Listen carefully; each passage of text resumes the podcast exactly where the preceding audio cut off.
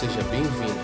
Você ouvirá agora o ensino da família dos que creem. Concluirmos a nossa série, o tema da nossa palavra é o Evangelho, o poder de Deus e o espírito dessa época. Para tal, vamos a Romanos capítulo 1, versículo 16. Vamos usar dois textos apenas, não será uma exposição, como temos feito porque não me envergonho do evangelho de Cristo, pois é o poder de Deus para a salvação de todo aquele que crê, primeiro do judeu e também do grego. Agora Romanos capítulo 13, versículo 11. Esses dois textos serão a base do meu compartilhar hoje aqui. E digo isto conhecendo o tempo, diga comigo, conhecendo o tempo, que é já hora de despertarmos do sono, porque a nossa salvação está agora mais perto de nós do que quando, aceitamos a fé. Curva sua cabeça, vocês oraram por mim, eu quero orar por vocês. Pai, muito obrigado por essa noite especial, muito obrigado porque você nos permite nos congregar em torno do seu filho, para expormos a sua palavra, para recebermos do seu espírito, para nos darmos uns aos outros em comunhão, que tudo aqui seja para edificação, para maturação, para o cumprimento da nossa vocação e para a glória do seu nome. Pai, nós estamos muito felizes por fecharmos essa série de exposição da sua palavra e como fomos enriquecidos e abençoados por ela. E eu oro para que hoje não seja diferente, que o seu espírito abra os nossos olhos a fim de que conheçamos a real esperança da nossa vocação e qual é a sua herança entre os santos. Oramos no nome do seu filho e pedimos, Senhor, que nada nos distraia, que não haja impedimentos para a sua palavra nessa noite. Pedimos pela manifestação do poder do seu evangelho nessa noite, Pai. Oramos no precioso nome de Jesus. Amém. Gente, por favor, me dá de presente a sua atenção. É, eu fiquei muito inclinado pelo Senhor na conferência de Zuscope a compartilhar isso, que eu fiz uma introdução de um assunto extremamente delicado que eu vou fazer agora, por causa do público, do, do momento assim um pouco mais desafiador, 7 mil pessoas, é um público meio grande, né, irmãos? Para você ensinar, ainda mais com uma terminologia que eu julgo ser importante. Então eu quero que você tenha sempre em mente versículo 1, é, versículo 16 do capítulo 1 e versículo 11 do capítulo 13. Primeiro, Paulo diz que o Evangelho é o poder de Deus. E por toda a série, várias vezes nós falamos: o Evangelho não tem poder, o Evangelho é o poder de Deus para a salvação de todo aquele que crê. Então nós percebemos que o Evangelho é de poder ilimitado, pois ele é o poder de Deus, mas de alcance restrito ao que crê. Diga comigo, poder ilimitado, alcance restrito. Então nós observamos isso e no capítulo 13, Paulo, depois de trazer orientações a respeito da vida cívica dos santos, de como a igreja se relaciona com o Estado e vice-versa. Ele diz no versículo 11, podemos colocar de novo, por favor? Ele diz: E digo isto conhecendo o tempo. A minha versão aqui, ela diz assim: E digo isto a vós outros, essa versão afirma, que conheceis o tempo. Ou seja, já é hora de vocês despertardes do sono, porque a nossa salvação está agora mais perto do que quando no princípio cremos. Ou seja, e digo isso a vocês que conheceis o tempo. Paulo presume que os santos da igreja em Roma conheciam o tempo em que viviam. E isso é uma chave para que tenhamos avanço como igreja, falando no aspecto de nos mantermos fiéis ao Senhor por causa dos desdobramentos do tempo do fim, bem como falando do aspecto de sermos eficazes na nossa missiologia. Em sermos de fato comunidades apostólicas. Então nós precisamos de duas coisas à luz desse raciocínio meu. Primeiro, de uma clara compreensão de que o Evangelho não contém poder, ele é o poder de Deus, ok? E com essa compreensão, termos a noção do conteúdo, abrangência e as aplicações da mensagem. Uma vez que temos isso, precisamos também de outra coisa: conhecermos o tempo discernirmos o espírito dessa época. Curiosamente, o Senhor, quando começa a falar coisas comigo, eu já disse isso aqui em outra ocasião. Uma coisa curiosa acontece comigo. Agora eu já sei que Deus está falando comigo, Fê. Tem coisas que começam a brotar no meu coração, ok, aí, mas eu nem faço nada, eu só fico pensando. Aí de repente eu estou lendo um livro, que eu sempre estou lendo que não tem nada a ver com aquilo que eu estou pensando. Aí eu chego num lugar que fala exato. Falo, meu Deus do céu, é sério que era para mim ler esse livro agora? Eu fico até chocado. Eu estou lendo sobre política e estou pensando no espírito da época. Eu vou mostrar para vocês uma citação de um livro de política que é quase Bíblia aquilo ali. E eu disse, meu Deus, Deus está querendo que eu cave um entendimento nisso.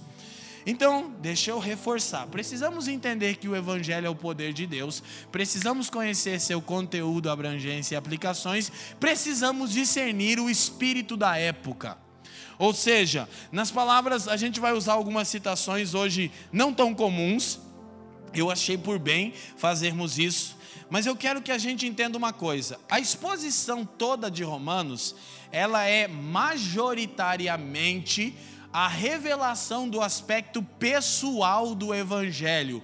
Como Deus, por intermédio do Evangelho, salva o homem no seu aspecto pessoal.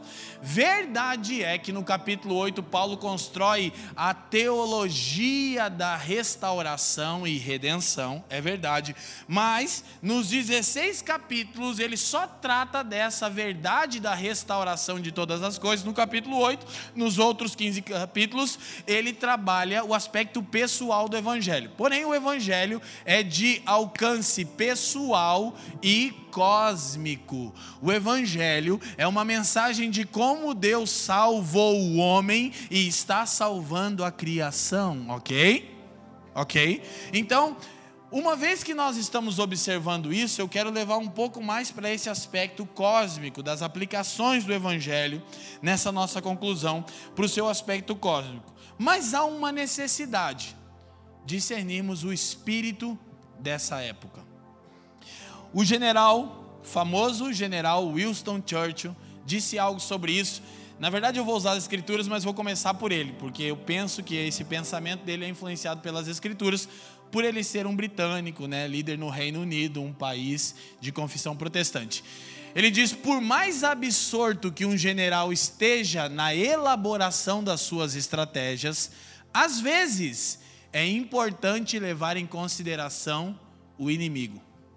Você conhece a história de Churchill? Alguém já leu algo sobre como ele foi o estrategista que trouxe triunfo e o final da Segunda Guerra Mundial? E ele diz que por mais focado, absorto, por mais absorvido pelas suas próprias estratégias que um general esteja, era necessário às vezes considerar o inimigo. Isso é respaldado pelas escrituras. 2 Coríntios é, capítulo 2, versículo 11, Paulo diz exatamente isso. 2 Coríntios 2,11, Paulo diz o seguinte: na verdade, eu só estou justificando isso porque nós pregamos Jesus aqui na família. Então, quando a gente vai falar sobre o inimigo, a gente justifica por quê? Porque a gente não fica à vontade de falar do diabo aqui, aleluia. A gente gosta mesmo de falar de Jesus, né? Mas há um aspecto qual, no qual precisamos considerar. Paulo diz, ele está escrevendo à igreja de Corinto, está ensinando os irmãos a andarem em unidade, e ele diz: olha, para que Satanás não alcance vantagem sobre nós. Põe o versículo 10, para a gente ver. Olha, ele diz: e a quem perdoardes alguma coisa, também eu, porque o que eu também perdoei, se é que tenho perdoado, por amor de vós o fiz na presença de Cristo, para que não sejamos vencidos por Satanás. 11. Porque não ignoramos os seus ardis, ou não desprezamos os seus desígnios. Paulo diz que há um aspecto no qual eu e você precisamos discernir o espírito da época que estamos. Ou seja, com que tipo de sofisma, de mentalidade, de estrutura filosófica nós lidamos. Você vai perceber que a, as cartas que Paulo escreve à igreja que estava em Corinto são cheias, são cheias de orientações sobre discernir o espírito da época. Ele fala sobre sofismas, sobre raciocínios cavilosos com aparência de verdade, mas que induzem ao erro, sobre fortalezas de pensamento. E ele diz que nós não devemos ignorar os desígnios, os ardis do nosso inimigo. Baseado nisso foi, creio eu, que Churchill disse: por mais absorto que um general esteja, focado em suas próprias estratégias, às vezes é necessário começar uma luta considerando o inimigo. Ok? Isso é sabedoria. Para tal, é, remontando um pouco a história para chegarmos onde estamos. Qual é o espírito dessa época é o relativismo. É o espírito que trabalha com a relativização da verdade, ok? Mas remontar a história nos ajudará a sabermos responder, ou melhor, como o Evangelho responde tais demandas da nossa época. Agora eu quero que você perceba isso. Eu vou aqui adiantar uma coisa que eu refleti enquanto pensava nisso. Quando nós falamos a respeito do relativismo, todo cristão confessional se levanta contra o relativismo de verdades absolutas, tais como a família tradicional. Então todo mundo se levanta para dizer: nós somos contra o pensamento dessa época relativista, contra a família tradicional. Mas a questão, ela é um pouco mais intrínseca, ela é um pouco mais cirúrgica. O que eu quero dizer com isso? Será que no nosso dia a dia, quando confrontados pela verdade do Evangelho em demandas cotidianas, nós não relativizamos a verdade? Porque nós percebemos que muitas vezes nós estamos, eh, por exemplo, eh, nós aqui no serviço pastoral, os irmãos que discipulam e que desenvolvem esse serviço, a gente percebe que tem horas que você está trazendo instruções para uma pessoa no discipulado que são claras instruções bíblicas, mas ela relativiza aquilo. Mas essa mesma pessoa, na passeata pela família, está contra o espírito relativista no que diz respeito à estrutura tradicional da família. Quem está me entendendo, sacode a mão e diz sim. Ah, metade. Vou continuar falando para todo mundo entender. Então, o aspecto é o seguinte: quando nós somos confrontados com verdades do Evangelho, no âmbito do discipulado, nós tendemos a relativizar a verdade. E isso demonstra que o espírito dessa época tem exercido influência sobre nós também. Porque há verdades absolutas. Uma das coisas que eu amo dizer é que Deus nos dá mandamentos, não sugestões. Ele não está perguntando o que achamos. Há assuntos nos quais as escrituras são é, enfáticas, são claras, são absolutas. Então, antes que nos coloquemos na posição daqueles que lutam pelos valores tradicionais da família e de coisas mais absurdas, vamos olhar para o homem interior e responder se a gente não vive relativizando o evangelho no que diz respeito às coisas cotidianas e por isso não estamos experimentando o poder libertador do Evangelho que vence o espírito dessa época. Quem está me entendendo? Então, deixa eu deixando isso claro. Você imagina eu tentando falar isso para sete mil pessoas. Só Jesus na causa. O Fábio falou: é sério? Isso é sério, Fábio. Eu preciso. Então, o relativismo, o relativismo, eu estou em dúvida se ele é filho ou neto, mas eu acho que ele é neto do iluminismo. Alguém aqui já ouviu falar ou alguma vez estudou sobre iluminismo? Ah, que beleza! Vai ficar um pouco mais fácil. Então, o que é o iluminismo? A gente vai projetar algumas coisas, aguenta aí. Mas o iluminismo é datado do final do século XVIII, daquilo que foi chamado também de Revolução Francesa. Ok? Na verdade, um movimento que trouxe benefícios, trouxe, a gente não poderia dizer que não trouxe nenhum benefício. Mas por trás do iluminismo está um velho espírito conhecido dos irmãos. Qual? O espírito do anticristo. Curioso é que João, quando escreve sua epístola, ele diz: Filhinhos, esta é a última hora. E por que sabemos que é a última hora? Porque o espírito do anticristo já atua no mundo. Então nós vamos perceber ao longo das eras, ao longo dos séculos, como o espírito do anticristo se manifestou em épocas diferentes. Gnosticismo, dualismo, iluminismo. E conhecer a história, gente, é muito importante para a gente não, primeiro, não cometer os mesmos erros da história, alguém já disse isso. Segundo, para sabermos a eficácia do evangelho contra tal coisa. Então, preste atenção. Vamos é, projetar o iluminismo aqui, por favor. O iluminismo foi um movimento intelectual que surgiu durante o século XVIII na Europa que defendia o uso da razão, luz, iluminismo, quando de fato os homens foram, meu Jesus, esse aqui é sinistro. Quando de acordo com o iluminismo, a humanidade recebeu luz. O que, que as escrituras dizem? João capítulo 1, você lembra? Quem é a luz do mundo. Não é uma mera nomenclatura, Fê. É a materialização de um espírito que por eras vinha trabalhando na história. O iluminismo prega que foi no final do século XVIII que as pessoas, os seres humanos, receberam entendimento, iluminação. Não. Não e não. Vou voltar nisso, mas olha que coisa interessante. Defendi o uso da razão, luz, contra o antigo regime, conseguem ler ali? Trevas. Você sabe que período da história é denominado Idade das Trevas? O período em que a igreja governava com o Estado. Agora escute, Fato é, e não precisamos e nem devemos esconder, que há manchas terríveis na história da igreja institucional, não da noiva do cordeiro.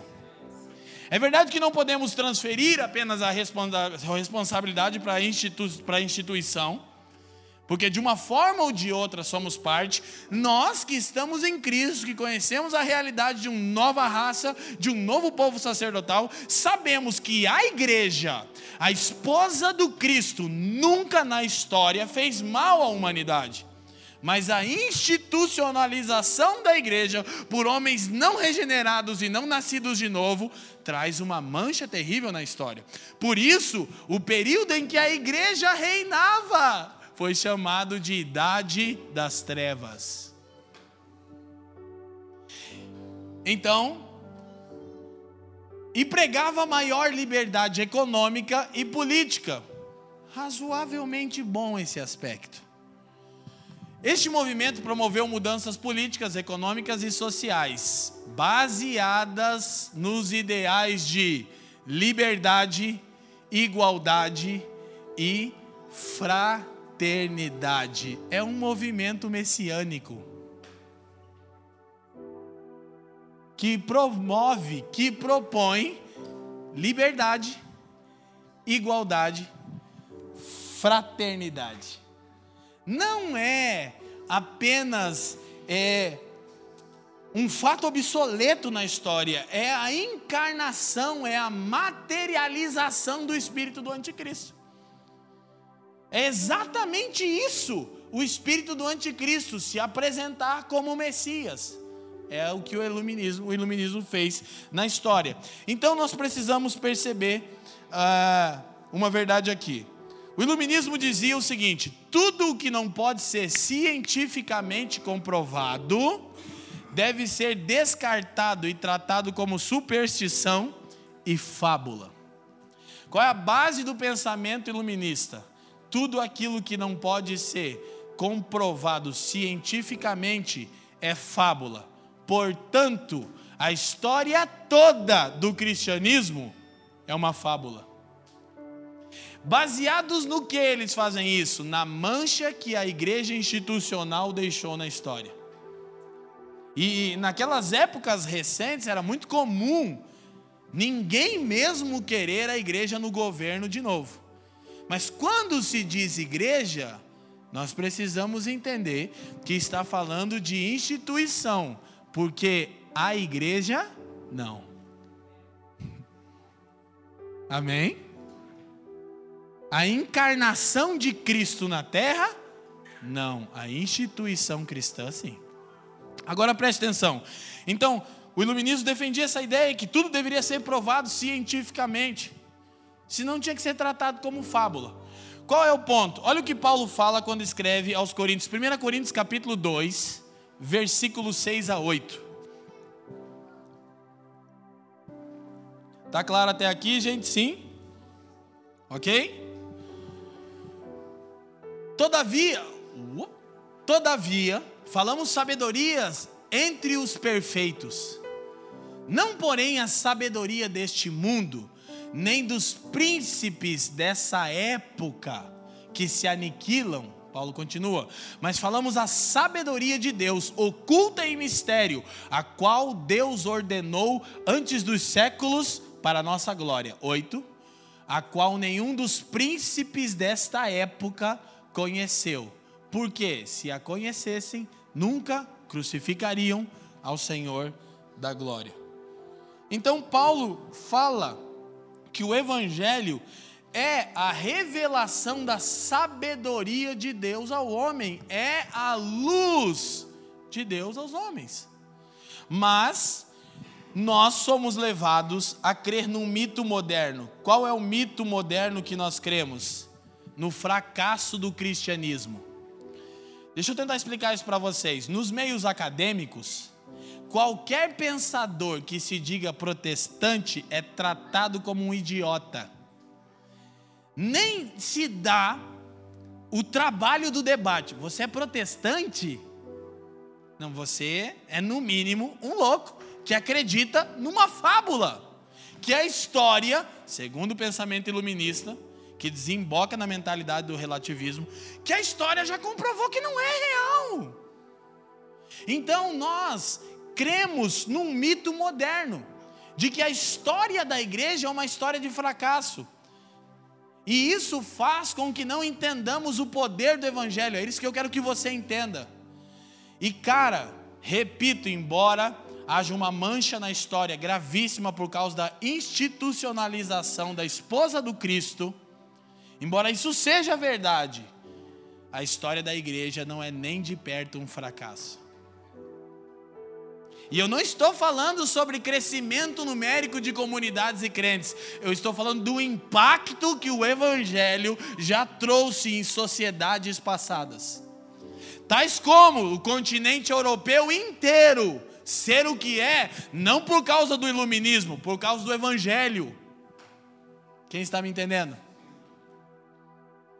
O iluminismo é final do século XVIII. Eles só ignoram que a reforma protestante foi mais de 200 anos antes e ninguém fala disso. Quando o próprio Lutero se levantou contra a institucionalização da igreja e outros homens antes deles, cara, antes de Lutero, um século antes, John Knox. Tem muita coisa, só que a gente não sabe o que esses homens fizeram. A gente sabe só a parte religiosa da história. Mas quando você se volta para a história da igreja, você percebe que se não fosse o evangelho, o mundo então já estaria em pleno caos. Mas por causa dos discípulos de Jesus e de uma compreensão do conteúdo, da abrangência e das aplicações do Evangelho como o poder de Deus, o mundo ainda segue caminhando. Então, se a gente falar de história recente, é, eu ia falar isso depois, que eu vou fazer uma crítica à resposta da igreja, mas sempre há exceções. Você já leu sobre William Wilberforce? Quem sabe já ouviu esse nome? O problema nosso é esse, a maioria de nós não sabe quem é. Ele foi o responsável pelo fim da escravidão no mundo. Ele era o quê? Um discípulo de Jesus. E preste atenção. Temos que citar os benefícios da reforma? Temos, mas a reforma tem suas manchas. Os reformadores, como Calvino e alguns deles, têm uma parte da história. E hoje eu quero pegar só a pureza. Não estou menosprezando de maneira nenhuma a história da reforma protestante, não me interpretem mal. Mas é que Calvino se envolveu com derramamento de sangue. E o evangelho é uma resposta de Deus sem que haja necessidade de conflito. Então você vai ver homens como William Wilberforce, ou ainda mais recente, Martin Luther King Jr. Por que esses homens são importantes? Não só porque eles foram chaves na sua época, mas porque eles captaram a essência do evangelho, sem promover mais guerra, mais conflito. Eles captaram o poder do evangelho para salvar e transformar sociedades inteiras. Amém? E a história é cheia de vultos de homens e de mulheres que trouxeram grandíssima contribuição para que o mundo seja como é. Agora preste atenção. A razão pela qual o iluminismo nos ensinou a desvalorizar a nossa história e dizer que a igreja é parte do problema e não da solução, é porque tinha uma escatologia diferente para promover eu quero me fazer entendido. E eu vou me fazer entendido.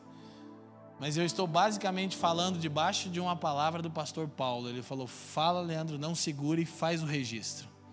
Deixa eu abrir um parênteses para vocês. Terminei de ministrar no Jesuscope, Paulo me chamou e falou: Por que, que você segurou? Falei, Jesus. Eu falei: Não, pastor, é que vejo. Não, ele falou: Por que, que você não falou o que tinha que falar? É um público muito grande, muita gente. Ele disse: Leandro, vou te ensinar uma coisa. Para de tentar servir suco para as pessoas. Eu disse: Como é que é isso? Ele falou: Materializa o fruto, era o que você começou a fazer. Ele falou: Você começou a materializar um fruto, é algo que você tem. Alguém quer tomar suco? Que faça o suco com o fruto que você gerou. É, entendi. Não sei se você entendeu, mas se não, fica o registro. Eu entendi.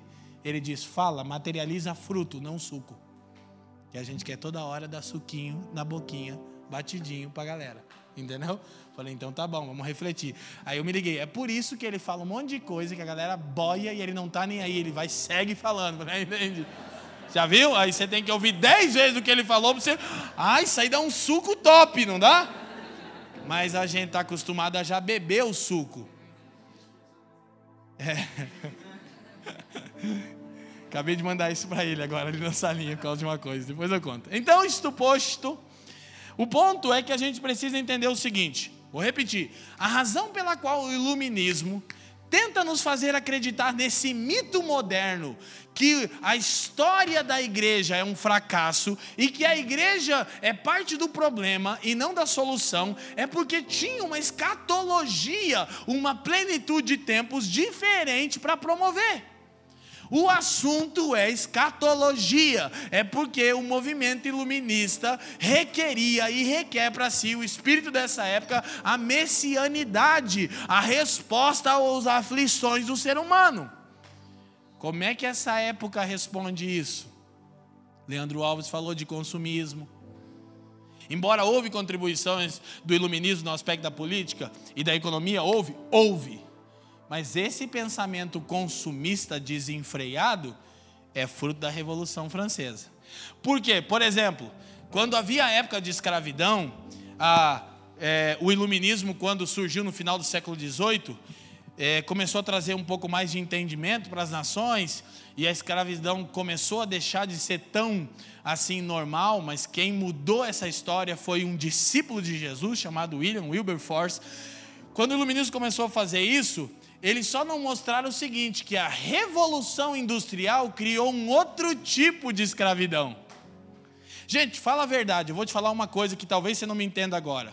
Ultimamente eu ando inquieto com o fato de ver irmãos que amam Jesus e querem crescer, mas não podem, porque se não trabalharem 12 horas por dia, não tem nem condição de viver. Você já se deu conta que alguma coisa está errada nisso? Alguém está me entendendo? Você não vive, mano, você está vegetando. E eu nem estou te cobrando, eu estou dizendo que você está debaixo de um sistema que nos fez viver dessa forma. Então, os iluministas, os filósofos, os pensadores contra a escravidão, ninguém fala que a Revolução Francesa, a Revolução Industrial, tirou os pais de casa. Foi isso que fez. E durante as guerras levou as mães para as fábricas para preparar munição. E os filhos cresceram como? A revelia. Resultado disso, mundo moderno. Pessoas com sérios problemas de orfandade, de identidade, de falta de destino. Quem está me entendendo? É um outro tipo de escravidão. Só que é uma escravidão, é igual aqueles desenhos que a gente via, tipo assim, do pica-pau. O cara amarra aqui um negócio, põe lá uma vara e põe um, um, um bife, né? E você sai, você não vai alcançar nunca. Essa é a mentalidade dessa época, quem está me entendendo? Como é que a gente pode resolver isso? Bom, eu não tenho uma resposta pronta, mas o Evangelho diz que você é um ser criativo, porque você foi recriado por Deus, e em você há sim capacidade de empreender e de pensar novas coisas. Quem está me entendendo? E tudo bem que talvez nem todos os irmãos consigam desenvolver tal coisa, mas que entre nós, irmãos desenvolvam, se tornem prósperos, empresários, chefes de grandes empresas e não escravizem o povo. Sabe o que seria top? Jornada de trabalho de quatro horas por dia. Sério? Não, não, não. Você acha isso até um absurdo. Já está bom demais. Que aí você ia ter vida para viver, propósito para existir. Mas é um tipo de escravidão, quem está me entendendo? Só que por que, que o iluminismo faz isso, faz com que pensemos, acreditemos nesse mito moderno? Porque tem uma escatologia diferente. Qual é a escatologia? É que se você tiver, você vai se sentir pleno. Você não é pleno porque você não tem o que precisa. O que, que o Evangelho diz? diz Jesus disse: o homem não é aquilo que tem. E na parábola do, do, do, daquele homem louco, ele diz: Louco, e se essa noite pedirem a sua alma. E Katz Barneia cantava: Johnny, Johnny, esta noite, Johnny. Tem um espírito profético. Nós, gente, olha para mim, nós temos um espírito protagonista profético. Só que não é só um espírito profético no campo eclesiástico. Não estou falando da palavra profética para edificar, consolar e exortar. Sim, eu estou falando sobre um protagonismo. Sobre pessoas que vão mudar a história, irmão. Você sabe por que eu acredito nisso? Embora eu tenha consciência que eu talvez não serei esse cara, mas dentre os discípulos de Jesus há essas pessoas.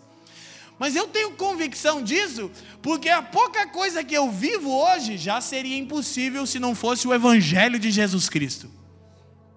Porque, de acordo com a estrutura de mundo do iluminismo, eu estaria trabalhando na Audi de madrugada para pagar aluguel e ter um carro financiado e poder pagar as contas de casa. Quem está me entendendo o que eu estou dizendo? Há um espírito profético protagonista no povo de Deus, cara. E nós precisamos discernir o que? O espírito dessa época. Não vamos viver para sempre escravizado, irmão. Amém? Então o ponto é: o iluminismo dizia o seguinte. Eu acho que tem a citação da história mundial. Tem? Ou só eu tenho aqui, eu acho que tem. Ah, não. Pode voltar. Isso. Ah. A outra estava antes? Ou não? A história mundial mudou realmente a partir da Europa no século XVIII. Tudo que veio antes é superstição e falatório. Agora vimos grande luz, ciência, tecnologia, filosofia e políticas modernas inauguraram a nova ordem dos tempos. Escatologia. Agora, preste atenção. Segundo eles, agora a humanidade encontrou seu sentido existencial. Porque tudo que veio antes era fábula. Quem está me entendendo? Então, o cristianismo foi reduzido à luz do pensamento iluminista, de uma escatologia para uma religião. Traduz. O iluminismo não tem problema com Jesus, tem problema com Cristo. o Jesus, você já viu alguém com problema com Jesus? Ninguém tem. Todo mundo, todo mundo muçulmano ama Jesus, lindo, incrível. Até os muçulmanos amam Jesus, não o Messias. Não o ápice da história. Quem está me entendendo? Então nós precisamos entender isso. O iluminismo nos faz acreditar no mito moderno que a história da igreja é uma história de fracasso, que a igreja é parte do problema e não da solução, porque tem uma escatologia diferente a promover. E o iluminismo, a proposta do pensamento iluminista é fazer do evangelho uma religião, não uma escatologia.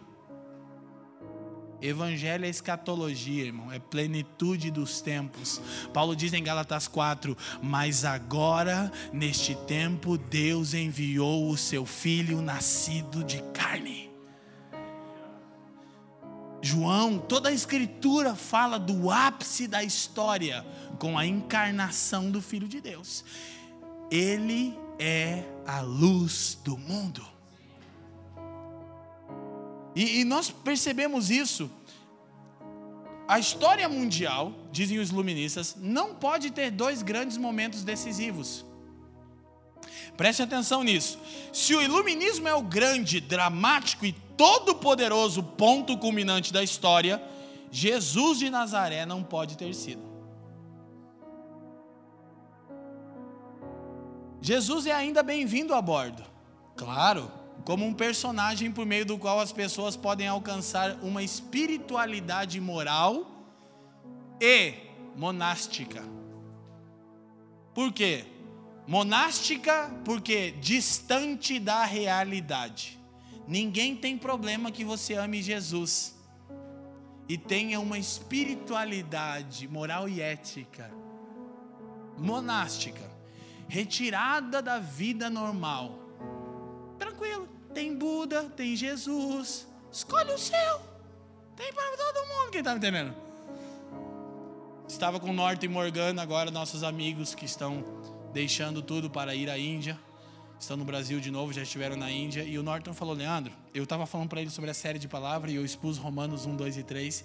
Ele disse: na Índia você entende o que é a depravação total do homem. Você vê onde o ser humano sem Deus é capaz de chegar. Ele disse: é assustador, nada do que você possa pensar traduz, é pior. São milhões de deuses. Jesus tem espaço. O iluminismo não se levanta contra Jesus, se levanta contra o Messias. Jesus é um cara legal, que tem princípios morais e éticos para nós e que nos estimula uma espiritualidade monástica que não toca, que não dialoga com realidade, que não tem nada para dizer sobre política. Vou chegar lá, irmão. Não, política é do Satanás, irmão, é o cão. Só que deixa eu fazer um parênteses aqui. A mensagem das áreas de influência é uma mensagem, eu acredito que tem embasamento bíblico. Tem Porém, essa geração ainda é muito influenciada por essas áreas, para influenciar tais áreas, se é que você me entende. Nós precisamos de homens na política? Sim, como Martin Luther King Jr., que, se necessário for pela causa, não enriquecerão, morrerão por ela. Que agora os irmãos querem ser da política porque querem estar nas mesas lá, bababá, bububu, carrão importado. É, você não tem resposta para isso. Quem está me entendendo? Então a ideia é que Jesus seja um, um, um condutor moral de uma espiritualidade monástica. Porque os evangélicos não têm nada a dizer sobre tecnologia, sobre ciência, porque nos lembremos da idade das trevas, daquele período terrível. É o espírito de uma época que por séculos nos escraviza e estabelece o status quo dos nossos dias. Não, é sua vida é essa mesmo. Você vai trabalhar para sempre, das 8 às 8, e num pau brabo, vai morar de aluguel, vai ter um carro financiado e vai comer e vai dormir. Seja feliz. Mas, cara, vou te falar, a história mostra o que os discípulos de Jesus são capazes de fazer quando entendem que o Evangelho não tem poder, mas é o poder de Deus. E quando à luz disso discernem o espírito da época. Quem está me entendendo? Então nós precisamos entender isso. Um dos grandes presidentes dos Estados Unidos da América, outro probleminha que eu quero registrar que que tem de gente, né, que não sei o que, que a transformação, que a glória de Deus morando nos Estados Unidos. Conta para mim outra piada, Romeu. Conta do papagaio para ver se eu dou risada. Salvo raríssimas exceções de pessoas enviadas. A maior parte dos brasileiros evangélicos estão na América por causa do American Dream. Salvo raríssimas exceções de pessoas enviadas pelo Espírito de Deus. E aí a gente quer falar de transformação no Brasil, mas tudo que você queria ter é capacidade de morar nos Estados Unidos, irmão. E por que você queria morar nos Estados Unidos? Porque você está sendo absorvido pelo espírito da época. Que ter é o que vai te dar um significado de ser. Aí você vai chegar lá, e o legal é que você acha que você chega lá o avivalista, né? Ah, reforma! O americano olha para você e corta minha grama aqui então. É, varre minha casa aqui. Grande reformador. Por quê? Porque está na cara que você está escravizado por aquilo que ele nasceu tendo. Quem está me entendendo? O bagulho é esquisito na América. Aquilo que para você é a maior intervenção sobrenatural de Deus na sua vida, o carro importado. O cara nasce tendo já. É ou não é? Coisas bobas, a gente foi lá, você fica, você olha o funcionamento das coisas e diz, cara, o bagulho aqui flui. Tem um ponto positivo qual é? É que tem evangelho no fundamento da América. O ponto negativo qual é? É que o evangelho foi absorvido pelo espírito da época.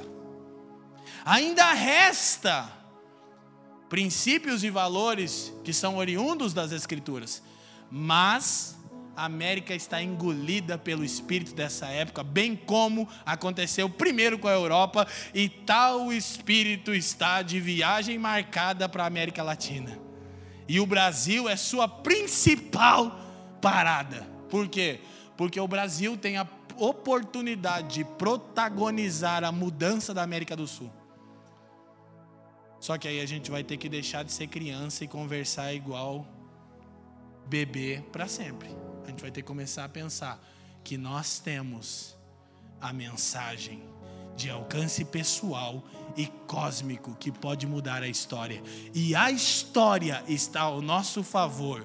Já aconteceu em outras épocas e não a história da igreja não é uma história de fracasso, é uma história de glória, de triunfo, de transformação e de fidelidade. E ninguém pode tirar isso da história. Quem está me entendendo?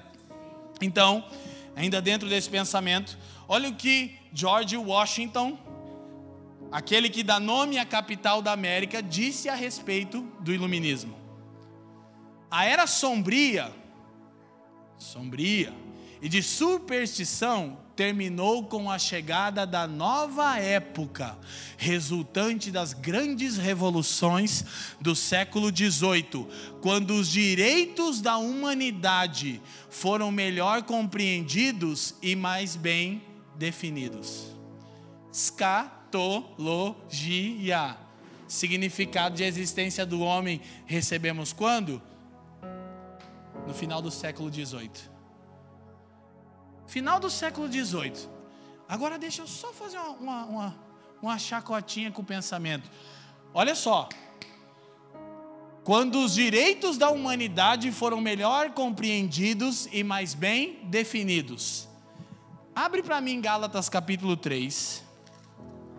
Dá só uma olhada o que Paulo escreveu há dois mil anos atrás. Gálatas capítulo 3 versículo 27 e 28. Me acompanhe e não perde o raciocínio. Quem está entendendo? Curiosamente, eu sinto graça de Deus para falar o que eu estou falando, eu achei que seria mais difícil. Porque todos quantos fostes batizados em Cristo, já vos revestistes de Cristo. Olha o que Paulo diz. Isso aqui é direitos humanos. Dois mil anos atrás. Quando escravos trabalhavam até a morte, quando mulheres eram tratadas como lixo, Paulo diz, verso 28, nisto não há judeu e nem grego, não há escravo e nem livre, não há macho e nem fêmea, porque todos vós sois um de um mesmo valor em Cristo Jesus. E é sério que 18 séculos depois, o iluminismo vai reivindicar isso para si? Você só está 1.800 anos atrasado. Quem está me entendendo? Eu fiquei refletindo à tarde e falei: como poderíamos desdobrar e como eu sinto um desejo de Deus de nos levar para um lugar de maturidade. Eu realmente não tenho pensado isso. Eu falei para vocês há uns meses atrás. Deus começou a falar comigo: leia política. Eu não gosto, não entendo. Eu comecei a ler, começou a encaixar. Falei: ah, tô, ah, hum recebendo. Oh, está lendo um livro. Ei, show! E não é que eu estou bebendo daquilo, eu estou vendo o quanto aquilo contradiz o Evangelho. Por isso nós primeiro fizemos essa série, para que você entenda que o Evangelho é o poder de Deus. E aí então, a partir de um lugar que estamos firmes nessa verdade, vamos olhar para a história, vamos interpretar o espírito da época. Que a gente vai saber, peraí, isso aqui é isso aqui, isso aqui é isso aqui. O Evangelho vai respondendo tudo. Isso aqui, irmãos, é direitos humanos como o mundo nunca havia visto antes. Quem está me entendendo? Então, nós precisamos correr. É uma citação de meu preferido teólogo, o bispo de Turan, anglicano, N.T. Wright. Olha o que ele diz: quando o evangelho torna-se uma religião, um simples manual de conduta moral, sua mensagem original é amordaçada e, por fim, silenciada por completo. Deixa eu te falar quem é N.T. Wright. Ele é um dos. Você sabe que a Inglaterra ainda professa fé cristã. Então a igreja da Inglaterra é instituída pelo Estado. Portanto, um cara como ele não pode falar o que eu falo na plataforma sem correr riscos seríssimos de receber duras penas da própria rainha. No livro Surpreendido pela Esperança, onde N.T. Wright fala da, da restauração de todas as coisas, ele diz: se nós, Inglaterra, somos de fato um país cristão, por que não perdoamos a dívida externa dos países de terceiro mundo e mostramos para eles o Evangelho de Jesus? Quando eu li aquilo, eu falei, meu, velho, é faca na bota, mano. Só aqui, ó, aquela. Quando eu ficar velho, eu vou usar aquelas paradinhas aqui, ó. Como é que chama? Fugiu o nome agora. Aquela golinha aqui, ó. Aquela é só, aquela é nível hard. Eu tinha uma daquela que veio do Toronto, do Canadá. Oh! Noção, cara. Então a gente precisa entender o seguinte. Eu não estou falando como contra pessoas, eu estou falando contra uma mentalidade. Então, à luz desse pensamento, se o evangelho torna-se uma religião, um manual de conduta moral, sua mensagem original é amordaçada e por fim silenciada. Agora, qual é a mensagem do evangelho? O que Jesus enviou os discípulos a fazerem? Jesus enviou os discípulos. Olha o que diz Mateus 28, 18. É isso que N.T. Wright tem na mente quando está dizendo a mensagem que os discípulos de Jesus carregam e que devem espalhar pelo mundo. Qual é a mensagem? 28, 18 de Mateus. A grande comissão, né? Ah, o João ficaria feliz comigo. Ah, show, é isso. E chegando-se Jesus falou-lhes dizendo: É-me dado todo o poder no céu e na terra. Não me será dado em ocasião oportuna, é-me dado, it's time. É-me dado todo o poder no céu e na terra. Próximo. Portanto, vão. Vão com o que? Com a mensagem da revolução. Estamos fazendo a série Sermão do Monte, né, Fê? Estamos terminando. Por que, que a gente ensina coisa, coisas como essa? Porque são as leis do reino. Domingo nós expomos por quase 30 domingos o Evangelho como poder de Deus, de alcance pessoal e cósmico. Nas quartas-feiras, por quase seis meses, nós falamos sobre os desdobramentos e os eventos do tempo do fim e a esperança gloriosa da igreja. Agora nós estamos falando sobre o Sermão do Monte. Por quê? Porque queremos estabelecer cultura. Quem está me entendendo, irmãos? Nós precisamos crescer na compreensão do conteúdo, abrangência e aplicações da mensagem. Então, isso para nós é muito importante entendermos. À luz disso, à luz dessa mensagem, olha o que A. W. Tozer disse sobre a nossa função. Somos profetas, não diplomatas. Nossa mensagem é um ultimato, não um pedido de acordo.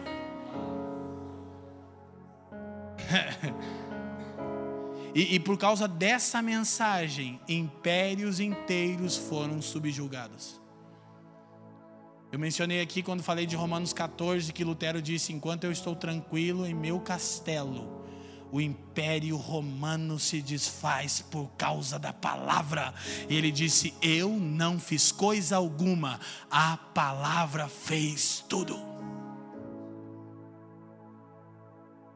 O que dizer dos amigos de Daniel, Ananias, Azarias e Misael, que disseram: Ó oh, rei,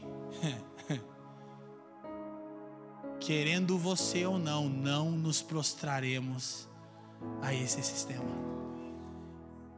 E então, diante da face da morte, você conhece a história?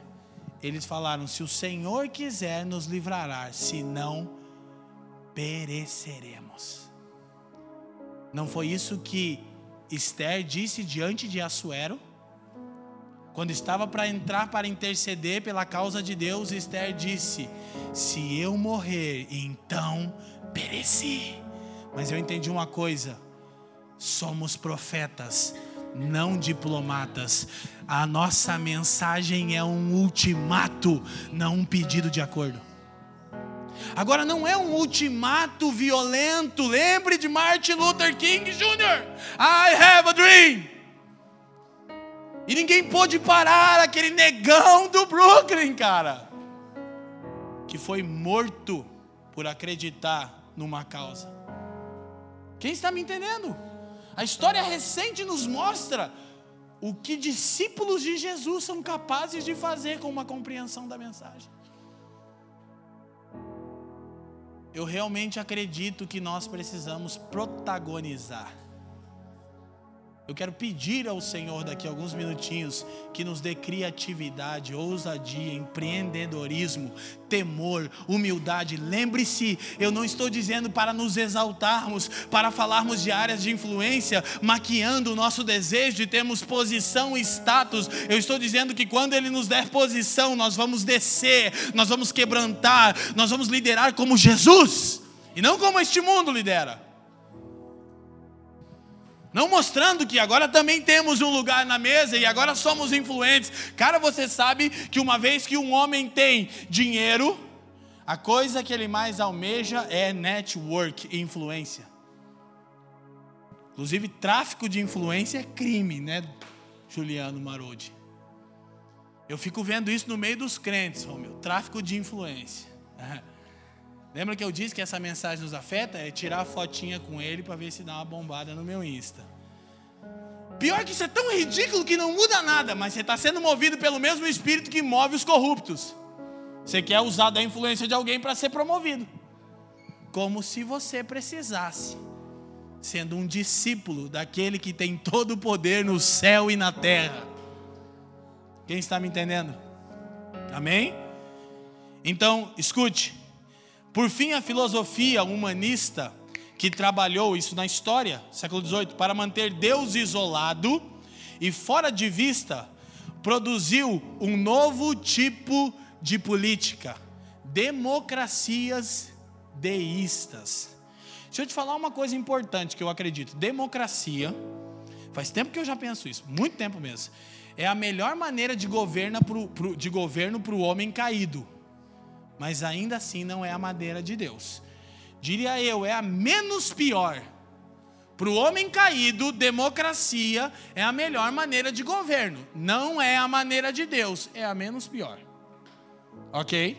Então, o ponto é que a filosofia humanista trabalhou ao longo da história para manter Deus isolado e fora de vista.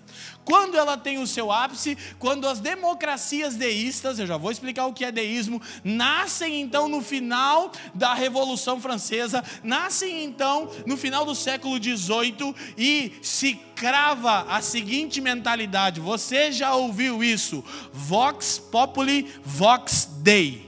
A voz do povo é a voz de Deus. Olha que coisa quase evangélica. Se não fosse o espírito do anticristo. Por quê? Porque em uma época em que os reis e a institucionalização da igreja trouxe manchas na história, quando você tem a revolução e o iluminismo, a ideia é: não, não, não, para com isso. A voz do povo é a voz de Deus. Parecia que eles estavam só se levantando contra é, as indulgências, contra é, é, o mau uso do poder pela igreja. Quem fez isso foi Lutero. Aí você vê a diferença entre Lutero e o iluminismo. Lutero disse: Eu nunca quis me levantar contra a igreja. Ele não queria, ele não começou o movimento protestante, ele não fez nada disso. Ele se levantou contra aquela falsa igreja institucionalizada, que era o pedágio para o céu. Aí o iluminismo, mais de dois séculos depois, pega, uh, pega um espaço na, na, na, na, prancha, na onda de, de Lutero, e aproveita para estabelecer sutilmente o espírito do anticristo. É isso! Vox populi, vox dei. A voz do povo é a voz de Deus. Aí todo mundo diz: é, isso é mais justo. E agora, onde está Deus na história? Não está mais. E o espírito da época, que é o espírito do anticristo, que de eras em eras muda sua manifestação, depois de 18 séculos, consegue triunfo. Qual? Deus está fora da história. E com uma mensagem contra Deus, a voz do povo manifesta o desejo de Deus, gente. Sejamos coerentes. E, num primeiro momento, isso soa como uma coisa coerente. É verdade. Esse negócio de teocracias dominadoras esse negócio desse espírito autoritário, esse negócio de governo de igreja que vem causando males na sociedade. A voz do povo é a voz de Deus. Quem foi que disse isso? Quando Jesus foi transfigurado em Mateus 17, não precisa abrir, Dio. Pedro estava falando e tagarelando, Deus disse: Este é meu filho, a ele ouvi. A voz do povo não é a voz de Deus. A voz de Deus é Cristo. Agora, pasmem. Ele hoje está encarnado no seu povo.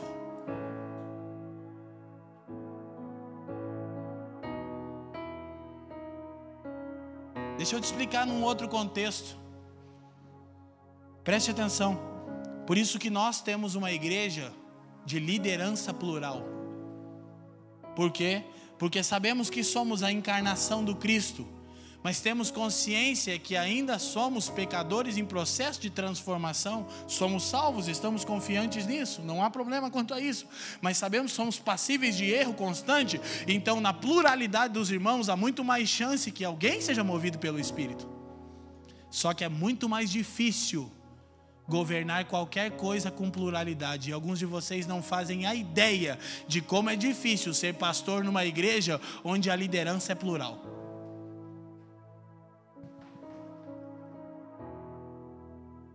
Quem está me entendendo?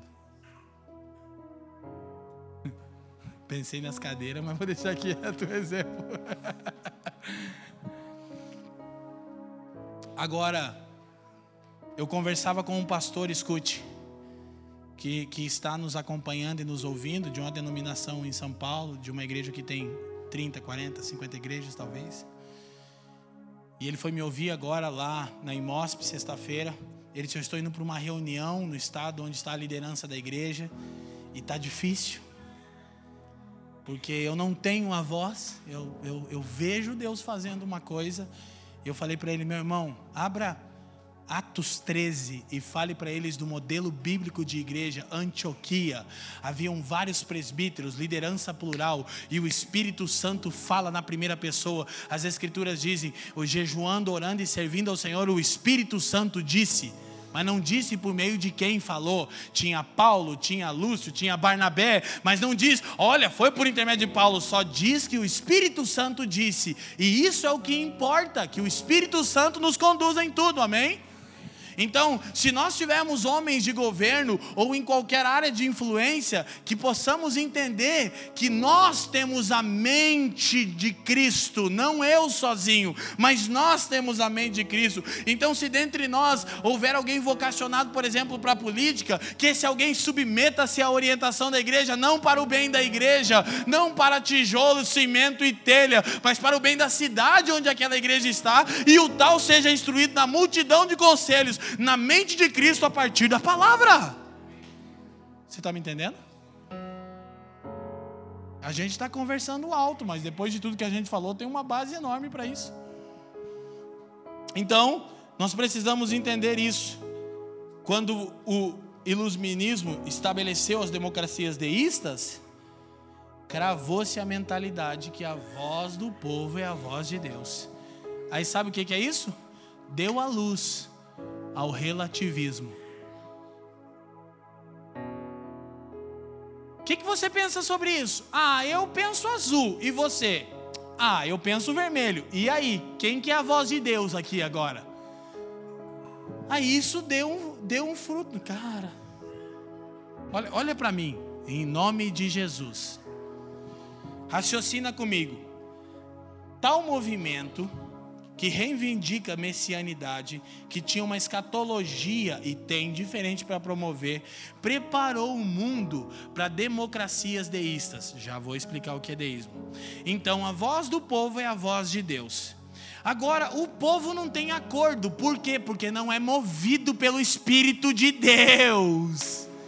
Então um quer azul, o outro quer vermelho. Quem está me entendendo? Aí, como tal coisa se estabeleceu, fruto do iluminismo, o relativismo deu a luz ao fortalecimento do individualismo, o espírito do anticristo encarnado em uma geração inteira, que diz: Eu tenho meu próprio desejo, eu carrego as minhas próprias verdades e eu determino o que é ou não coerente para mim.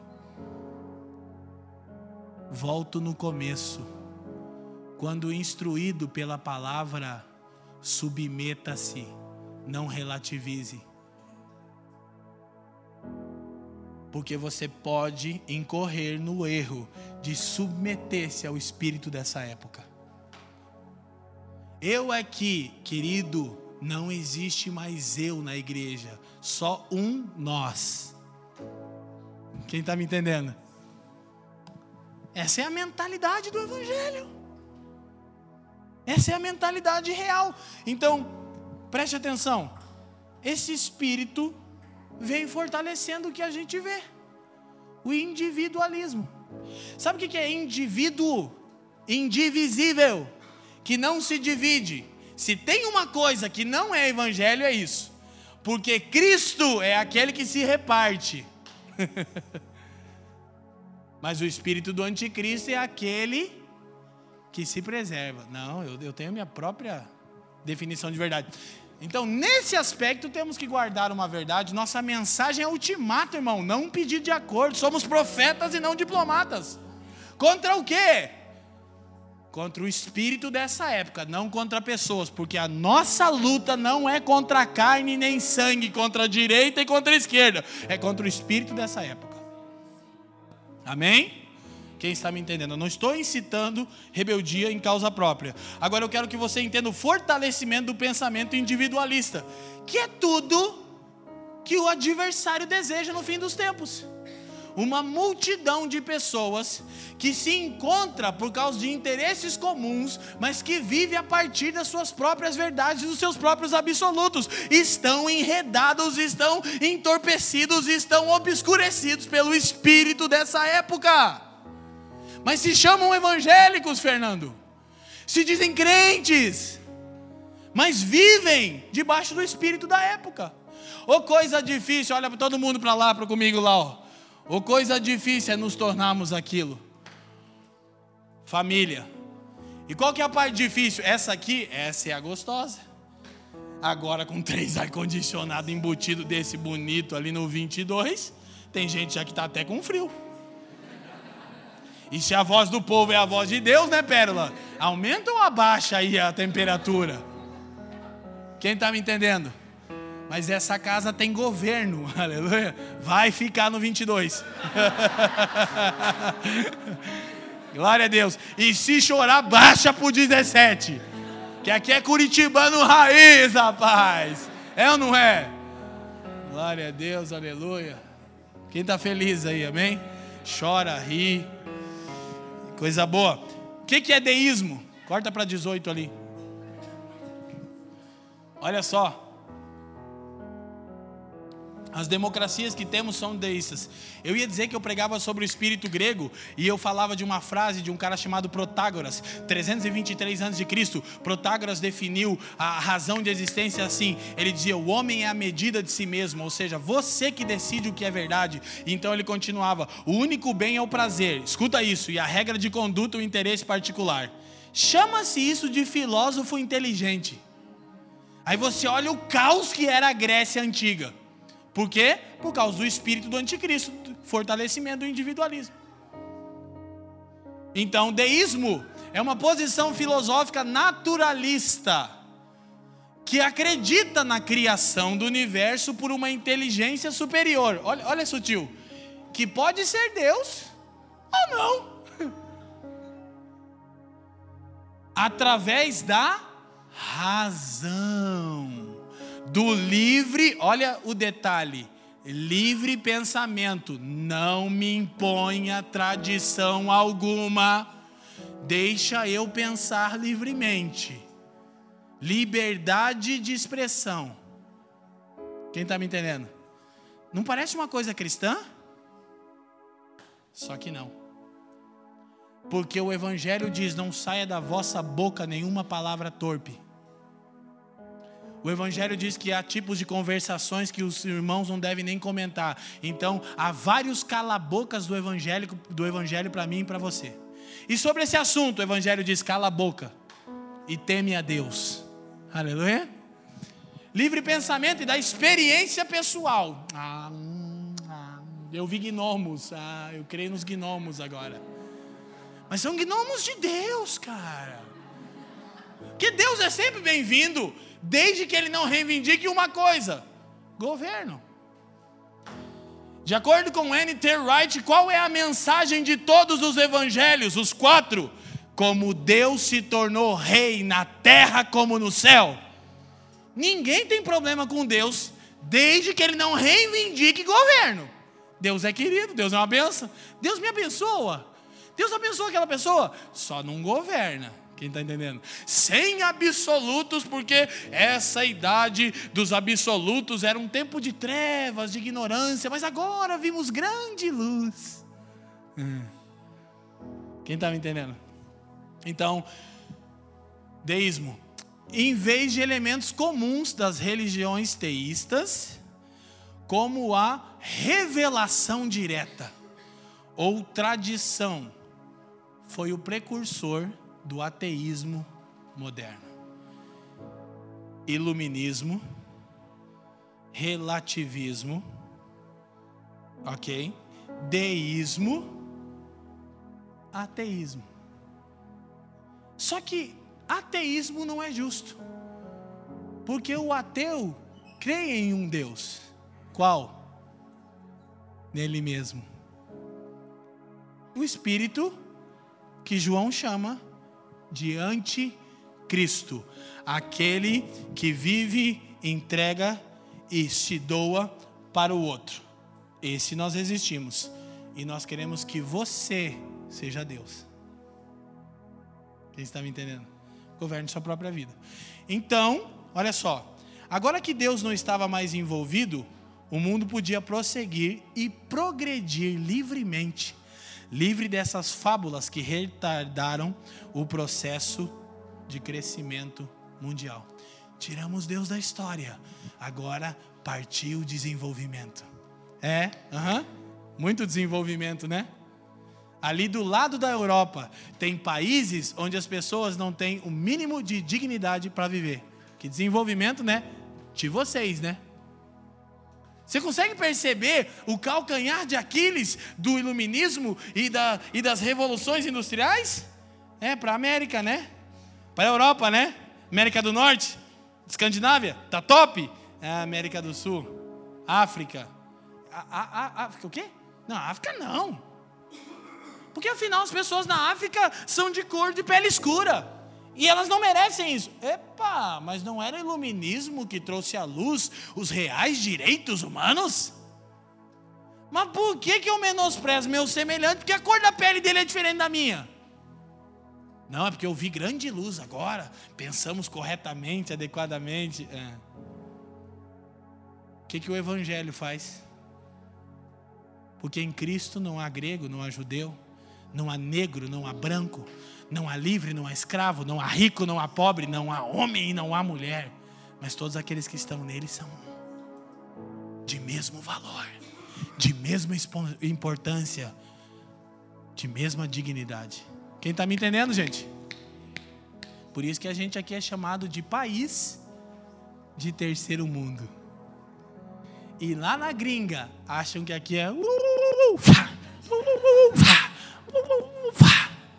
tudo índio. Pasmem, eu já fui na Escandinávia.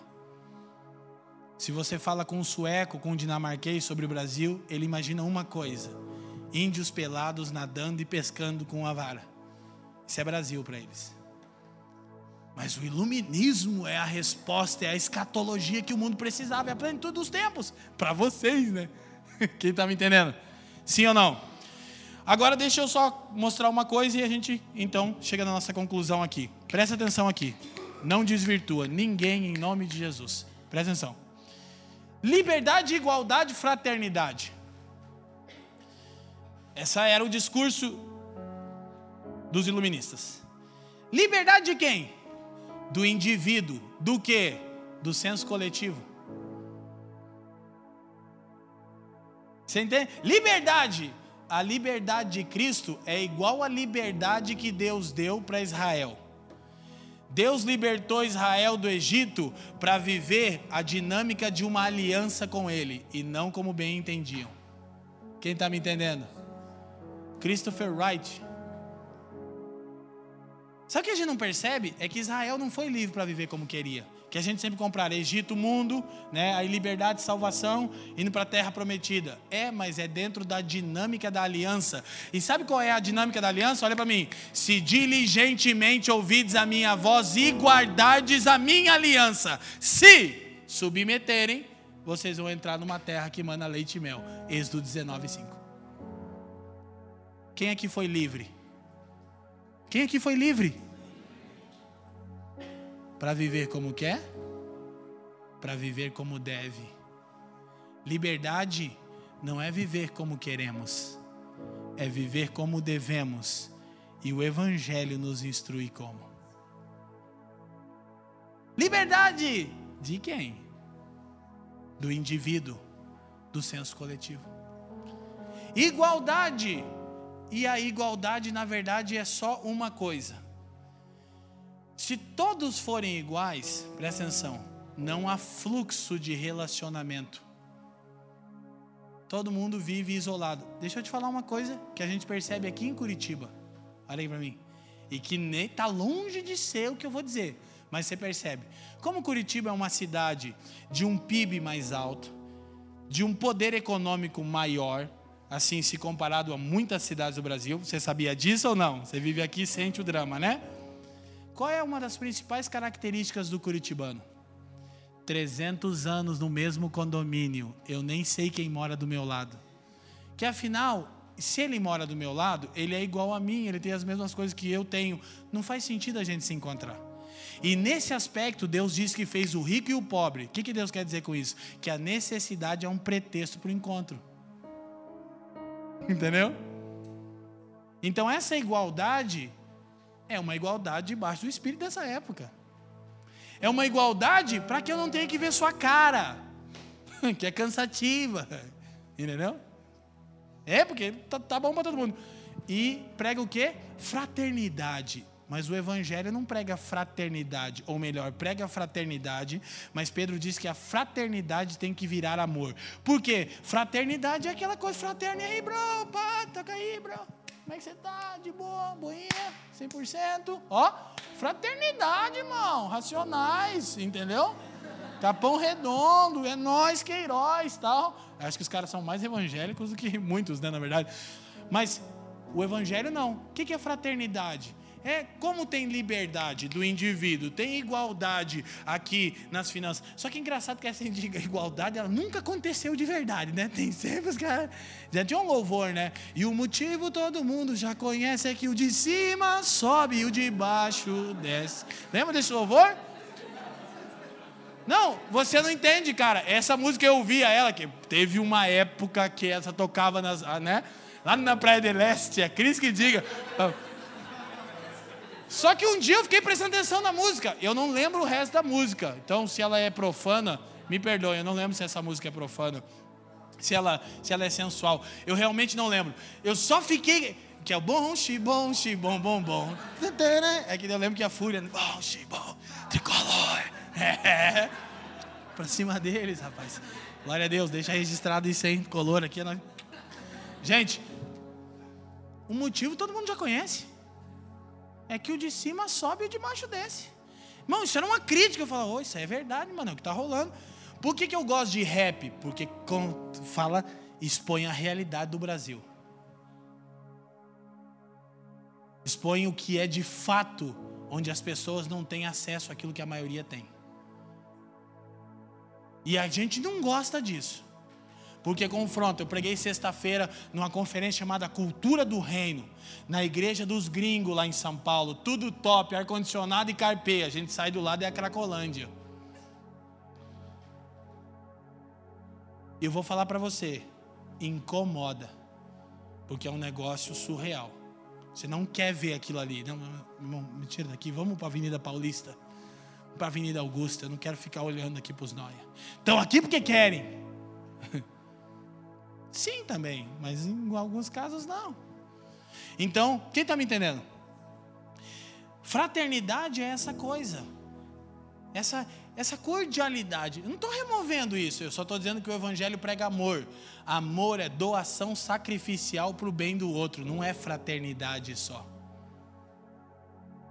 Fraternidade tem que ser fruto de amor. Por que, que a gente é fraterno? Porque a gente se ama, então a gente se doa um pelo outro e todo mundo se dá bem. Quem está entendendo? Quem está me entendendo? Só que isso soa como se fosse algo coerente. Então, ao longo da história, tem três reações básicas da igreja. Eu já mostrei algumas, olha para mim, exceções. A gente já falou de exceções. As três reações básicas, projeta para nós e a gente está concluindo. Primeira reação da igreja frente ao iluminismo.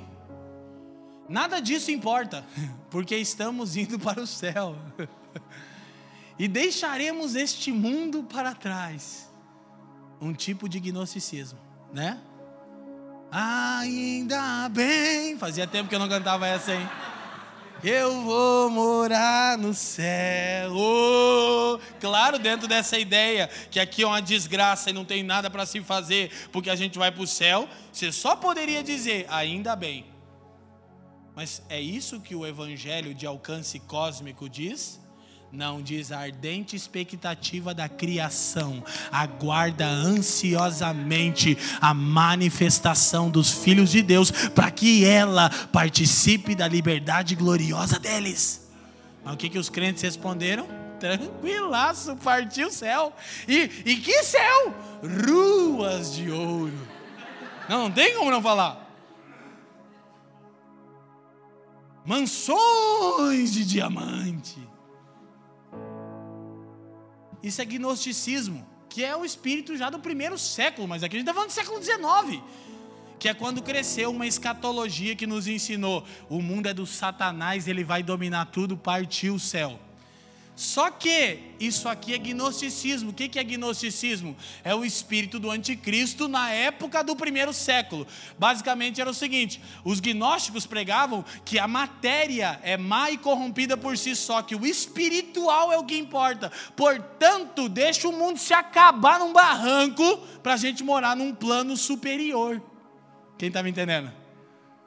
E daí desdobram várias filosofias. E a gente chamou isso, Lucas, de evangelho. Mas João, nas suas epístolas, combatendo, diz que isso é gnosticismo, a manifestação do espírito do anticristo naquela época. O que, que é o espírito da, da época? É o espírito do anticristo com roupagens diferentes. Primeira resposta, essa aqui a gente já combate, graças a Deus, a nossa escatologia não é escapista. Né? Os irmãos dizem que a teologia da igreja parecia mais aquele desenho A Fuga das Galinhas, né? Vazou. E aqui o Felipe já contou todas as piadas possíveis disso, eu acho, quando dá aula de escatologia. Então, segunda reação da igreja, com exceções, eu já mencionei, Martin Luther King, William Wilberforce e ser limitado. A única coisa que a igreja deve fazer é limpar sua própria casa e viver como um raio de luz, sem contudo se engajar com o mundo. Não, o negócio da igreja é só tá alinhadinha ali, ó. E aí você começou a perceber um avivamento de templos.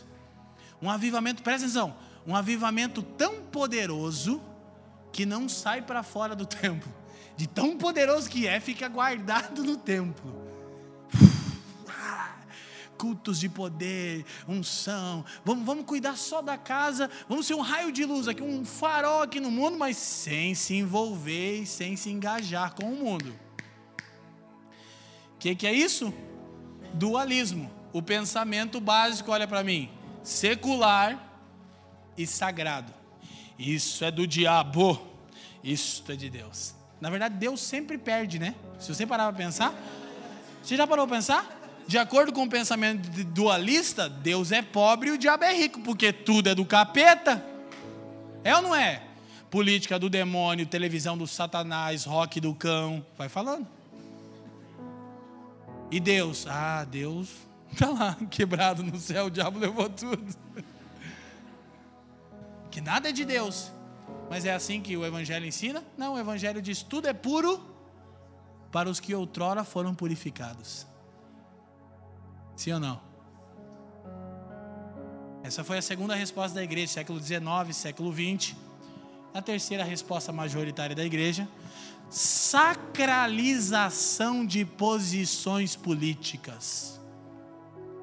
Aí o tempo começou a se passar e a igreja começou a escolher suas vertentes políticas e sacralizá-las isto aqui é que é de Deus. Olha para mim, olha para mim, olha para mim. Chegamos em 2019, no ano passado, a gente votando naquele que nos parece o evangélico. estaria você criticando nossa maior autoridade? De maneira nenhuma, ele é digno da nossa intercessão. Eu votei nele também. Eu só estou dizendo que não baseado no pensamento que isso é cristianismo.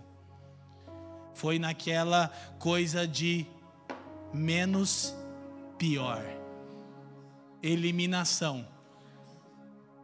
Terrível, monstruoso, muito ruim, ruim.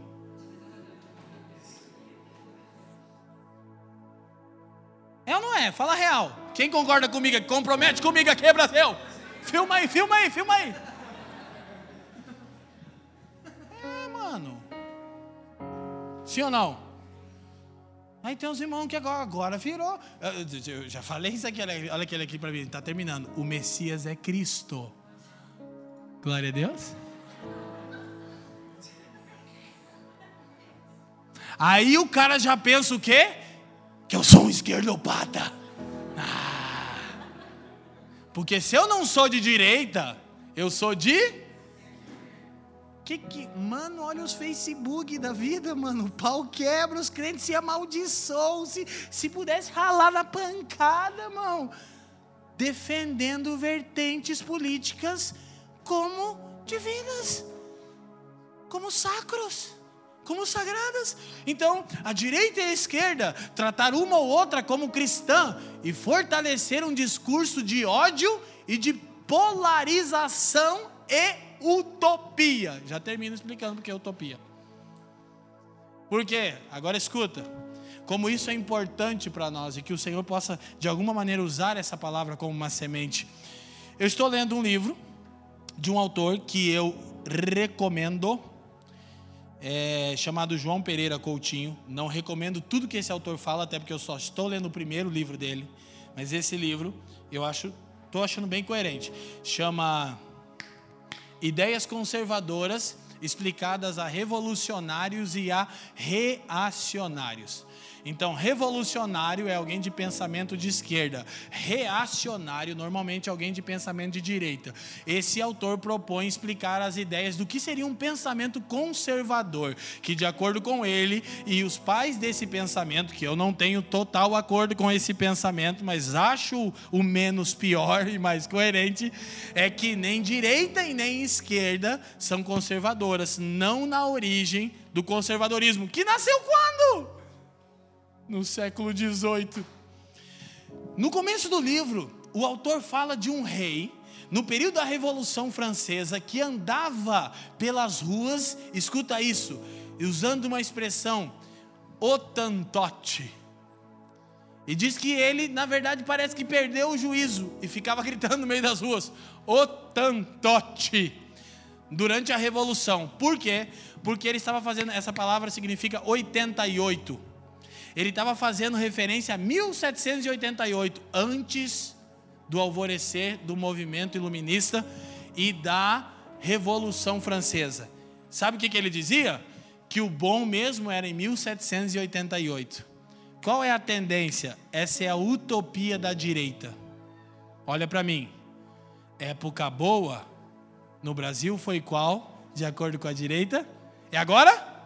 Qual foi boa mesmo? Ditadura militar. Regime militar. Ditadura é a esquerda. Obrigado, doutor. Corrige. Qual é a boa? Regime militar. E aqui já é, o, é os ecos da, da, da esquerda. Regime militar. Olha para mim. Eu não vivi lá. Algumas pessoas viveram. Meu pai e minha mãe. Meu pai dizia que era razoavelmente bom, mas claro, ele era milico. Meu pai era daquela, filho meu não usa cabelo comprido e não usa brinco. Não vai fazer tatuagem. Você já entende, né? Glória a Deus, irmão. Glória a Deus, irmã Elisete. Posso ouvir um amém? Deu certo. A única vez que eu botei um brinco, depois que meu pai morreu, quase caiu minha orelha. Eu tirei. Né? É. Eu tentei. A esquerda estava em mim. Olha só. Presta atenção. Então, então ele, ele fazia menção Normalmente o pensamento, eu não estou generalizando, você precisa entender isso. Normalmente, de acordo com esse autor, conferindo a história, o pensamento de direita tende a criar uma utopia que no passado é que as coisas eram plenas. É a tentativa de uma sociedade perfeita. Mas quando você olha para a história sem o filtro da direita, você vê que nunca existiu uma época tão áurea assim. A Nova Jerusalém nunca esteve na terra. Quem está me entendendo? E aí o que, que você tem do outro lado? o pensamento revolucionário de esquerda. Pensamento, o pensamento engajado de direita, passado é que era bom. Pensamento revolucionário de esquerda, não, há um futuro de igualdade. Olha o discurso, tem uns, tem uns indivíduos que saíram agora da cana e já estão enchendo o saco de novo. Mano do céu, como é que as pessoas ainda acreditam? Eu não estou fazendo campanha política para ninguém, mas como que um cidadão de bem que pensa consegue olhar para um indivíduo daquele depois de 16 anos de tragédia e dar, dar a voz para ele? Não, há um futuro. Você fala, nossa, é até bonito, né, cara? É tu... Por quê? Ambos são utópicos. Ninguém fala de como transformar o presente, como lidar com as demandas reais. Por quê? Porque eles não têm essa resposta. Quem tem essa resposta, meus irmãos? O Evangelho de Jesus Cristo. E aí nós podemos reconhecer, talvez, é, facetas, insights do Evangelho nas duas vertentes. Não tema, não tema. Tem evangelho na direita e tem evangelho na esquerda, mas o evangelho não é de direita nem de esquerda, quem está me entendendo? É evangelho. Mas quando o cara da esquerda revolucionária está realmente interessado no pobre, esse é evangelho. Porque ele por si só nunca quis saber do pobre. Mas a esquerda não é o evangelho. Então, escute, e a gente termina com duas citações desse autor. Primeira citação.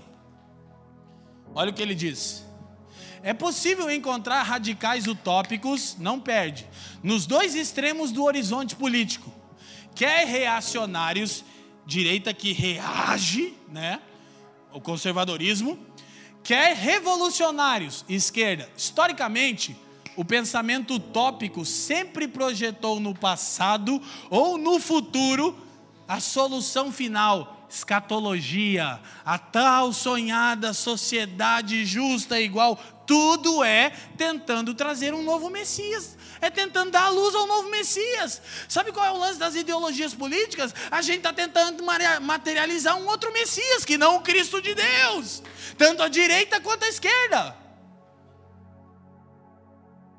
Com todo respeito, meu irmão. E quem precisar entender, que entenda. E conhecereis a verdade, a verdade vos libertará. E por que você largou sua mulher? Porque a verdade diz que você tem que ser marido de uma mulher só. Você consegue entender a relativização? A verdade que me cabe, a verdade que me é interessante. Quem está me entendendo? É que eu quero que essa palavra vá para o ar, então eu não quero rasgar aqui o verbo, irmão. É a verdade que para mim é, é, é pertinente. Mas, vamos nos ver o que parece mais coerente. Quem está comigo? Quem está entendendo? Então, passado ou no futuro, a solução final para as iniquidades que afligem o presente. Tem sempre uma vertente política deísta que sustenta a ideia que a voz do povo é a voz de Deus, que nada mais é que o espírito da época com uma nova roupagem, dizendo que é a direita conservadora, o tantote, diz a história que ficou louco o rei, que ficava dizendo 88, 88, você está maluco? E o pior, não é que ele era utópico só esperando que voltasse o passado, é que nunca foi como ele dizia que tinha sido. E aí você tem o iluminismo e o movimento revolucionário dizendo que não, nos espera a solução final adiante. Estão reivindicando messianidade. Quem está me entendendo? E os crentes não discernem o espírito da época e não sabem que o Evangelho é o poder de Deus. Deveríamos sim nos engajar mais na política, com tal mentalidade. Não com esse papinho de áreas de influência aí, porque você quer network. Não isso. Com mentalidade que o Evangelho é o poder de Deus. E que a cultura do reino é o sermão do monte. É andar mais uma milha, é dar outra face, é se te roubar a capa, dar também a túnica. Aí você demonstra o poder do reino vindouro. Quem está me entendendo? Então, há mais uma é, frase para a gente encerrar. Peraí. Eu lendo esse livro aqui, lembra que eu comecei dizendo para vocês, cara, eu até pensei numa coisa assim, ó. Meu, não pode ser verdade que esse livro aqui está falando o que está falando, que eu estou escrevendo sobre o evangelho completo, pega um livro de política, porque me pareceu um tema coerente, e o cara diz o que a gente vai ler aqui. Eu falei, é, o Brasil, não é um cristão, é um, é um, é um, é um. As pessoas que pensam política, me fugiu o nome, mas tem um nome específico, mas ele é um cara que pensa política. E ele fala uma coisa: como é que ele responde isso? Ele defendendo o pensamento conservador, que de acordo com ele não é nem de direita nem de esquerda. Ele diz assim: mas na verdade, nenhum de nós temos a resposta. Por quê? Porque somos homens imperfeitos e não temos a solução. Olha o que ele diz no livro sobre política, a respeito do quanto a política da melhor qualidade. Ele está pensando na política da melhor qualidade agora, que é o pensamento conservador, seria o menos pior. O que, que ela pode fazer pelo mundo? Como é que João Pereira Coutinho encerra? O presente ensaio que ele vem falando não é uma dissertação teológica. E também por isso, convém deixar que qualquer interpretação sobre o pecado original, segura, não muda, Joe, e suas consequências para os teólogos. Ele está dizendo o seguinte: nenhuma resposta política pode levar a sociedade à transformação real, porque somos seres humanos imperfeitos. Aí ele diz: olha, mas o presente ensaio não é uma dissertação teológica.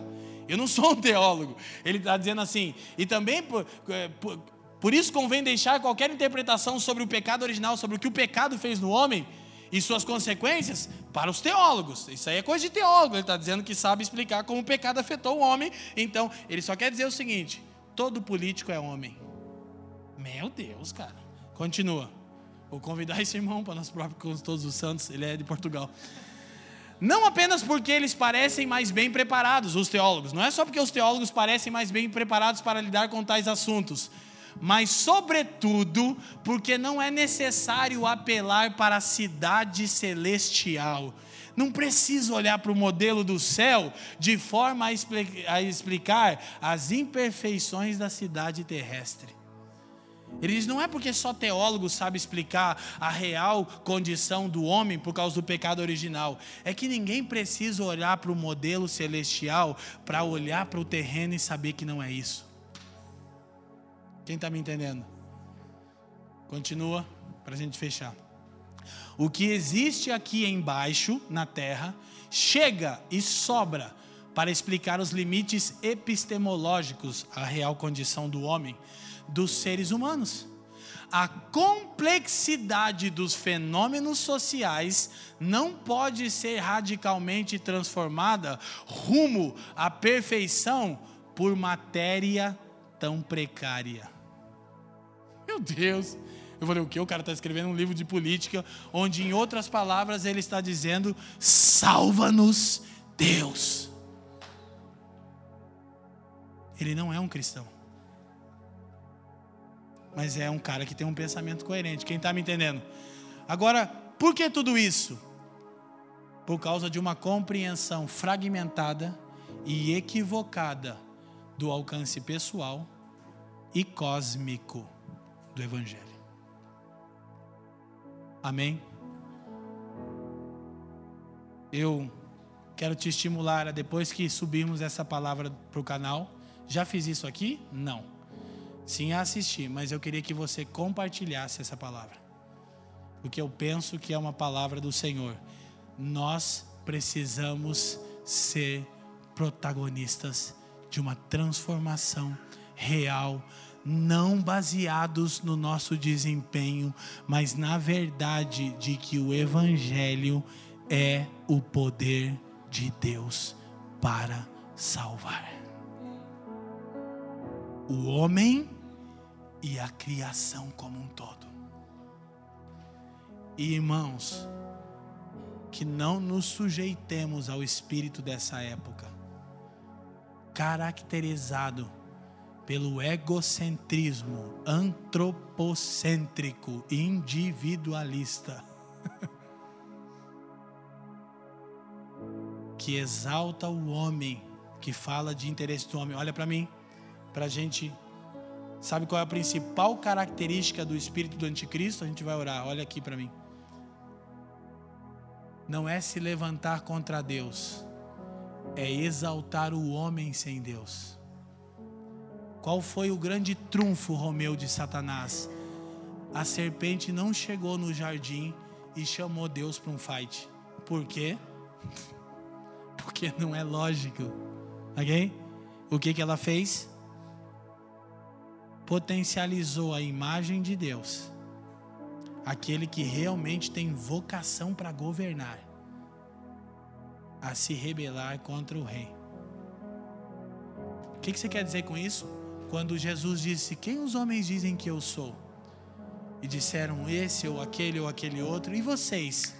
Pedro disse: Tu és o Cristo, o Filho do Deus vivo. E o Senhor disse: Não foi carne nem sangue que te revelou. Meu Pai que está nos céus. Eu sou a plenitude dos tempos, eu sou o Machia, eu sou a solução de Deus para o cosmos caído. Aí ele chama Pedro no canto e diz: Pedro, agora eu posso te contar como eu vou tomar todo o poder. Aí Pedro diz: Conta para mim, vamos arrepiar. Por isso que Pedro estava com uma espada no Getsemane. Porque ele cria muito no Jesus que ele havia idealizado. Escuta, não é porque ele não cria, ele cria no Jesus que ia militar a causa dele. Que causa? Sou judeu, da descendência de Abraão, abaixo a Roma. Aí ele veio com a espadinha, né? Você lembra? Aí Jesus falou para ele assim, ó, e não adiantou. Antes da espada, Jesus chamou Pedro, Pai te revelou quem eu sou e como eu vou tomar o poder, como ele vai se tornar rei, tanto na terra como é no céu, aleluia. Posso ouvir um glória? E Pedro disse: Glória, glória, glória. Ele disse: Eu preciso te contar como. Eu estou indo a Jerusalém. E Pedro disse: Ah, claro, o templo está lá, você vai governar de lá. Eu sei, Isaías já disse, Jeremias já disse, todo mundo sabe. Ele disse: Então lá eu vou reunir os sacerdotes. Ele disse: Claro, vai acabar com essa corrupção religiosa e corrupção política. E ele disse: Não, Pedro, os sacerdotes vão me prender. E aí o Pedro disse: Quê?